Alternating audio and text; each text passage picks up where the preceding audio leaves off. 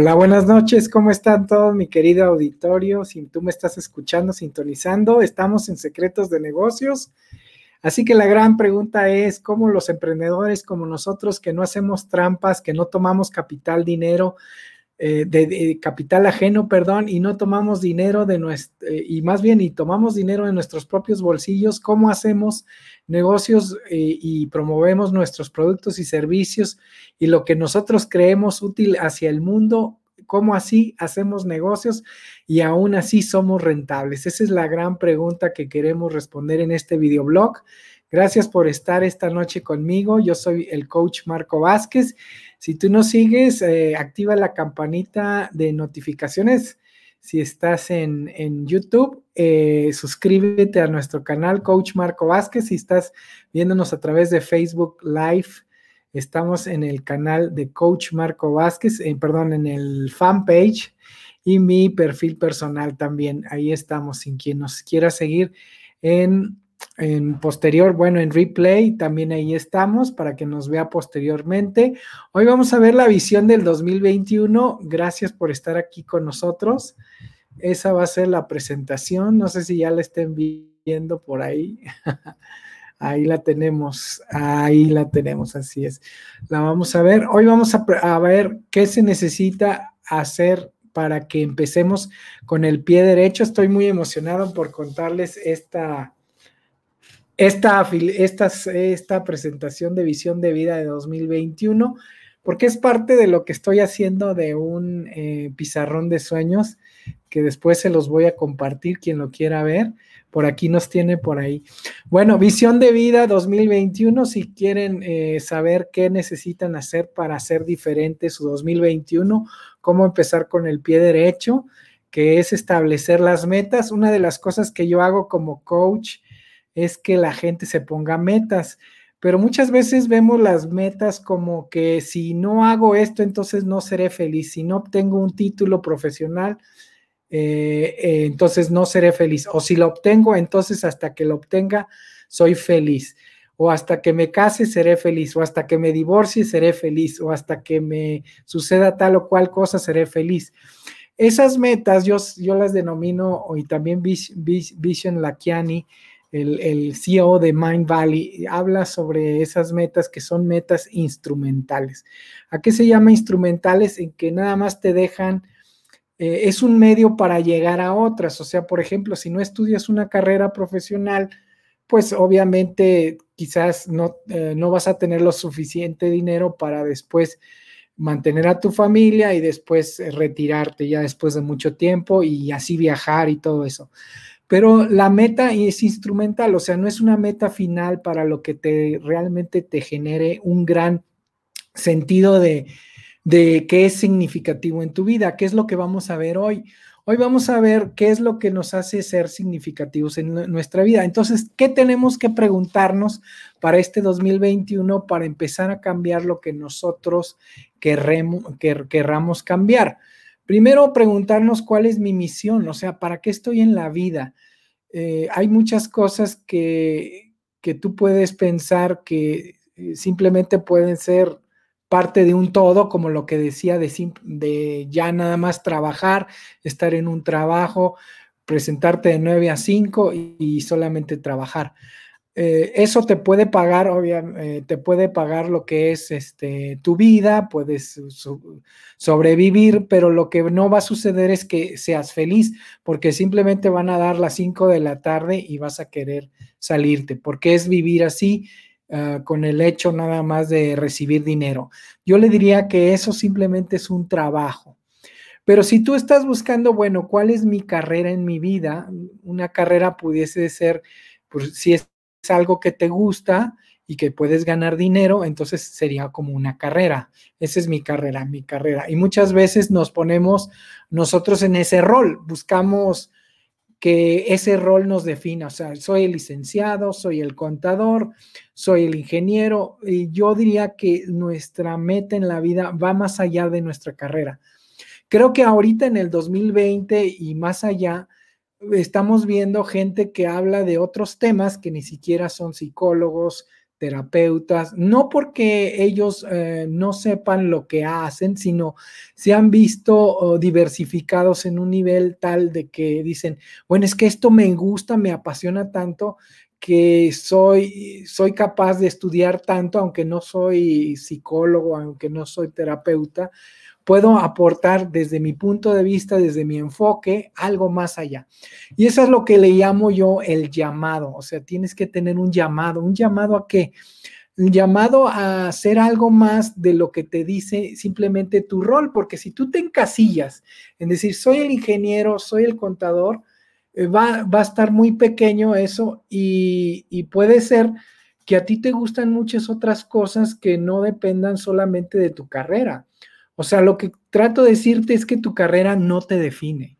O sea, muchas veces creen que el definir ser un licenciado ya te va a decir, bueno, entonces nada más va a haber ciertas áreas de la vida y hasta ahí se va a quedar.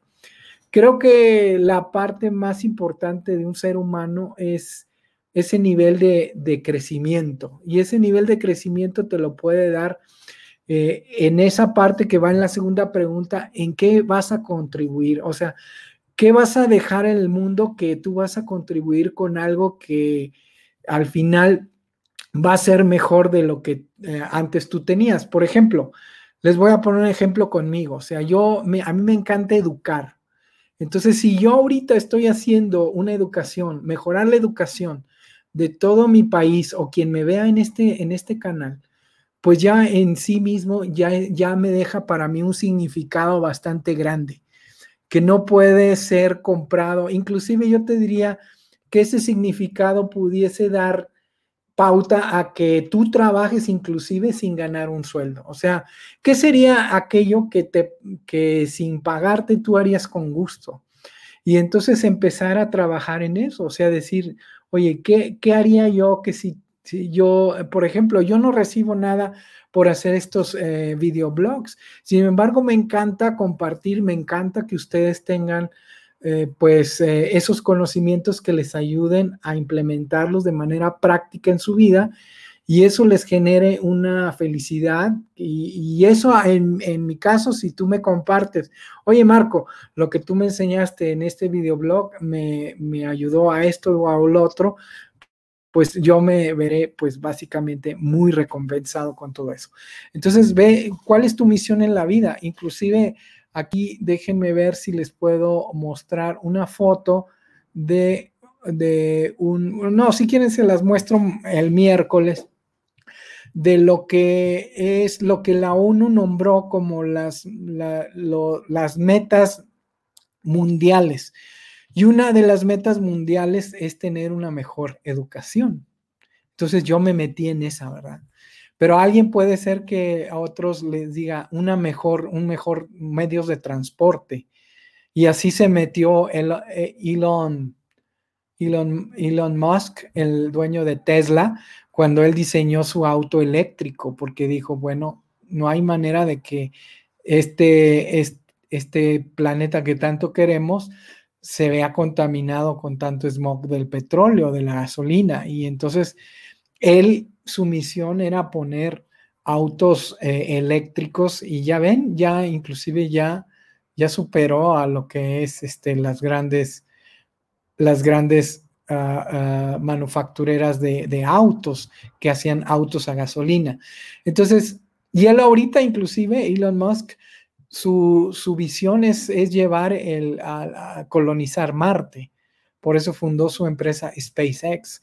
Entonces yo te preguntaría, ¿cuál es tu misión en la vida? O sea, ¿qué es lo que buscas? ¿Qué te va a dar significado? ¿Qué es aquello que tú harías gustosamente y trabajarías eh, para que eso se erradicara en el mundo si fuera algo negativo? Por ejemplo, la hambruna, los medios de transporte, ya les dije, el agua, el agua que es algo tan... Hoy, estaba leyendo en un Facebook que decía, vas a empezar a cuidar el agua el día en que tú lleves tus botes de agua y veas cómo si se te cae tantita al momento en que la lleves al, al lugar donde tú la ocupas, es algo preciado. Y sí, cierto, o sea, uno no ve la, la, la gratitud que puede uno tener simplemente al abrir la llave y recibir el agua. ¿Cuántas personas no reciben agua ni siquiera limpia, ¿verdad? No, estaba leyendo también en un libro que ah, unos, una tribu de la Amazonas lo que hacen es que no tienen agua y agarran de la poquita que tienen que está sucia, este, la, la juntan con otras hierbas y hacen alcohol. Y es lo único que pueden tomar porque el alcohol mata las, las bacterias y es lo que pueden tomar. Entonces, imagínate, ¿en tú qué, en qué área vas a contribuir con esa misión final que, que buscas en la vida? ¿Y cómo vas a crecer en eso? Inclusive yo te diría, mandarías a hacer como tres, tres columnas donde dijeras, ¿qué experiencias humanas te falta por hacer?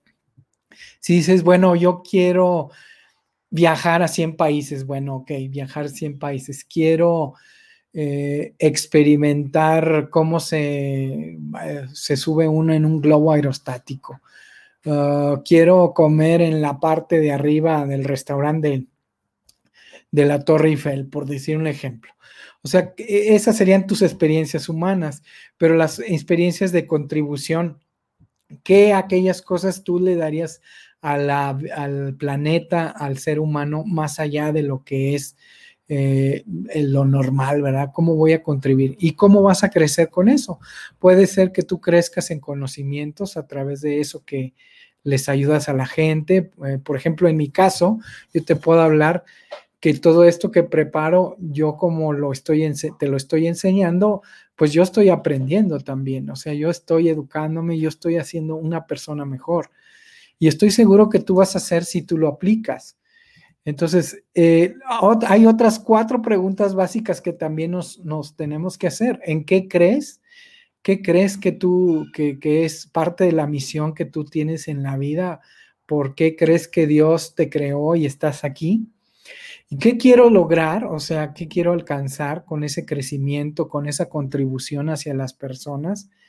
¿Y por qué lo quieres? Debe haber una pasión intensa que te brinde ese significado que tú digas, bueno, es que si yo eh, ayudo a que las personas eh, tengan agua en, el mundo, haré un, un mundo más equilibrado en cuanto a la pobreza y la riqueza, ¿verdad? porque pues el agua es algo básico y fundamental para que las personas pues se hacen, por ejemplo, tengan servicios básicos, etcétera.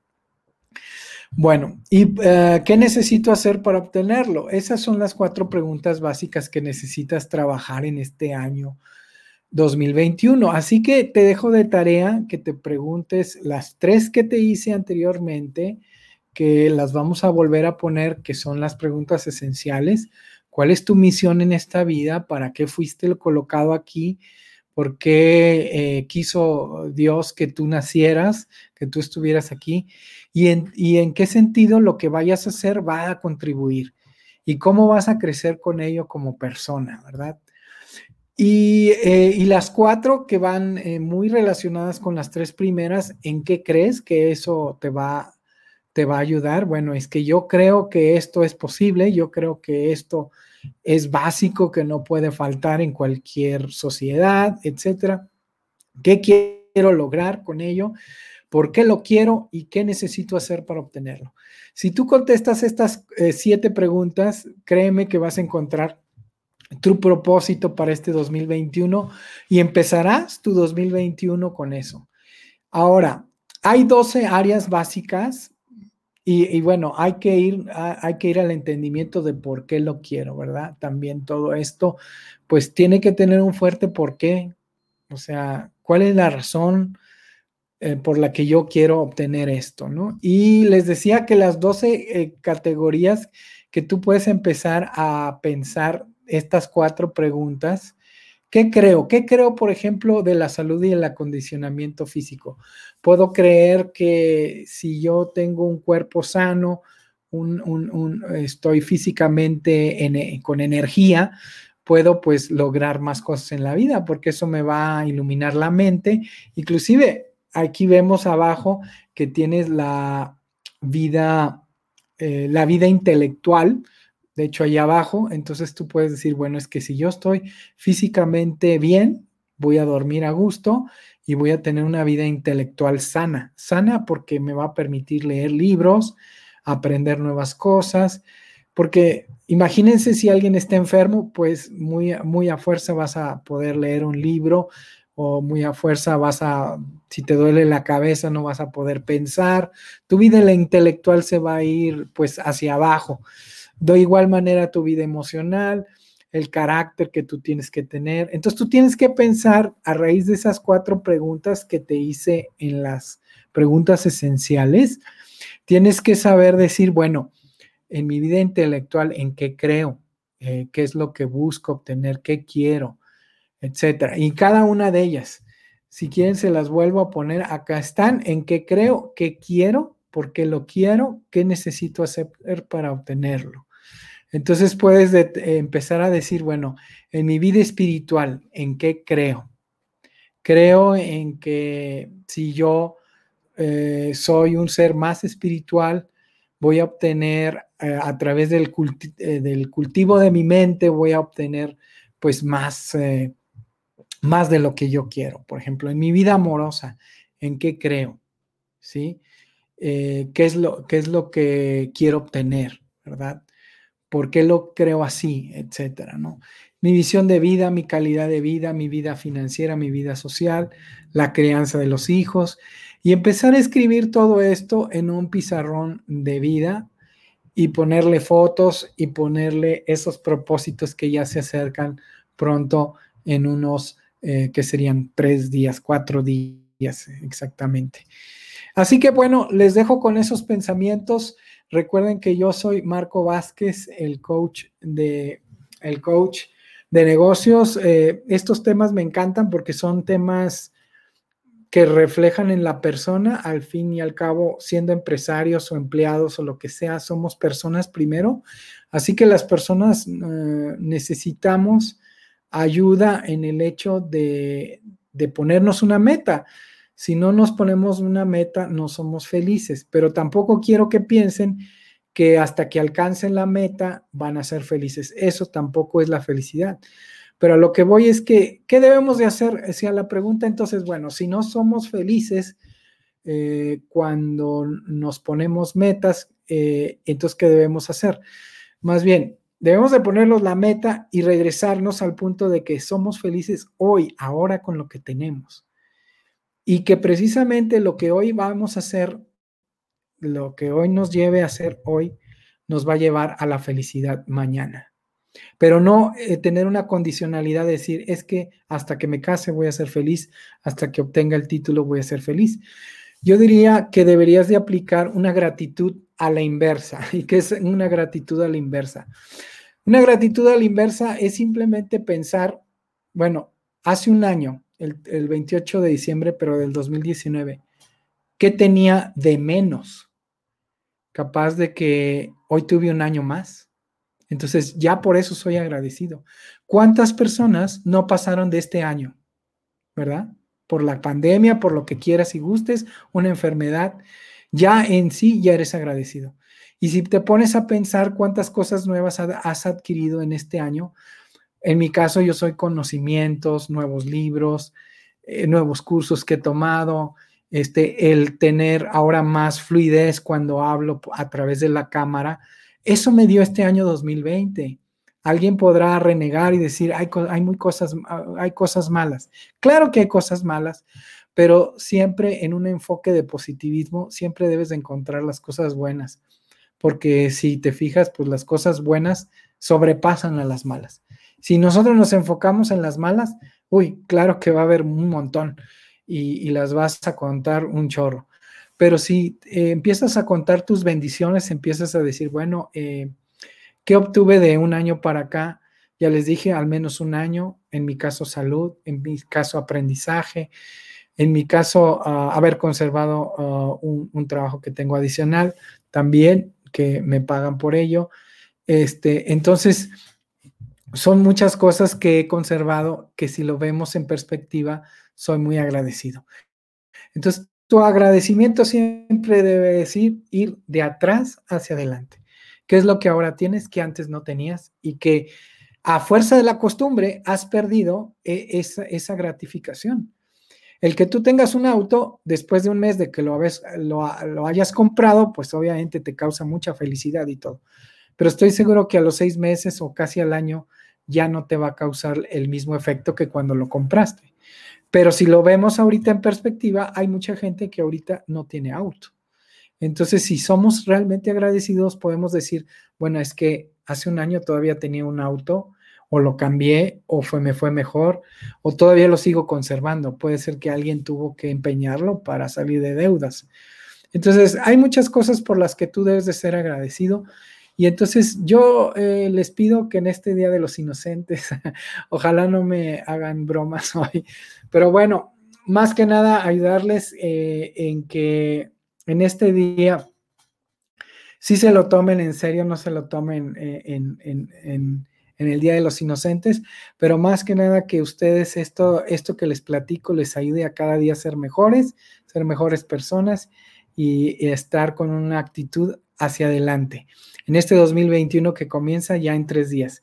Nos vemos el miércoles con otro tema interesante acerca de los negocios y, ¿por qué no, algo de la visión 2021? Muchas gracias y nos vemos próximo miércoles. Hasta luego, adiós.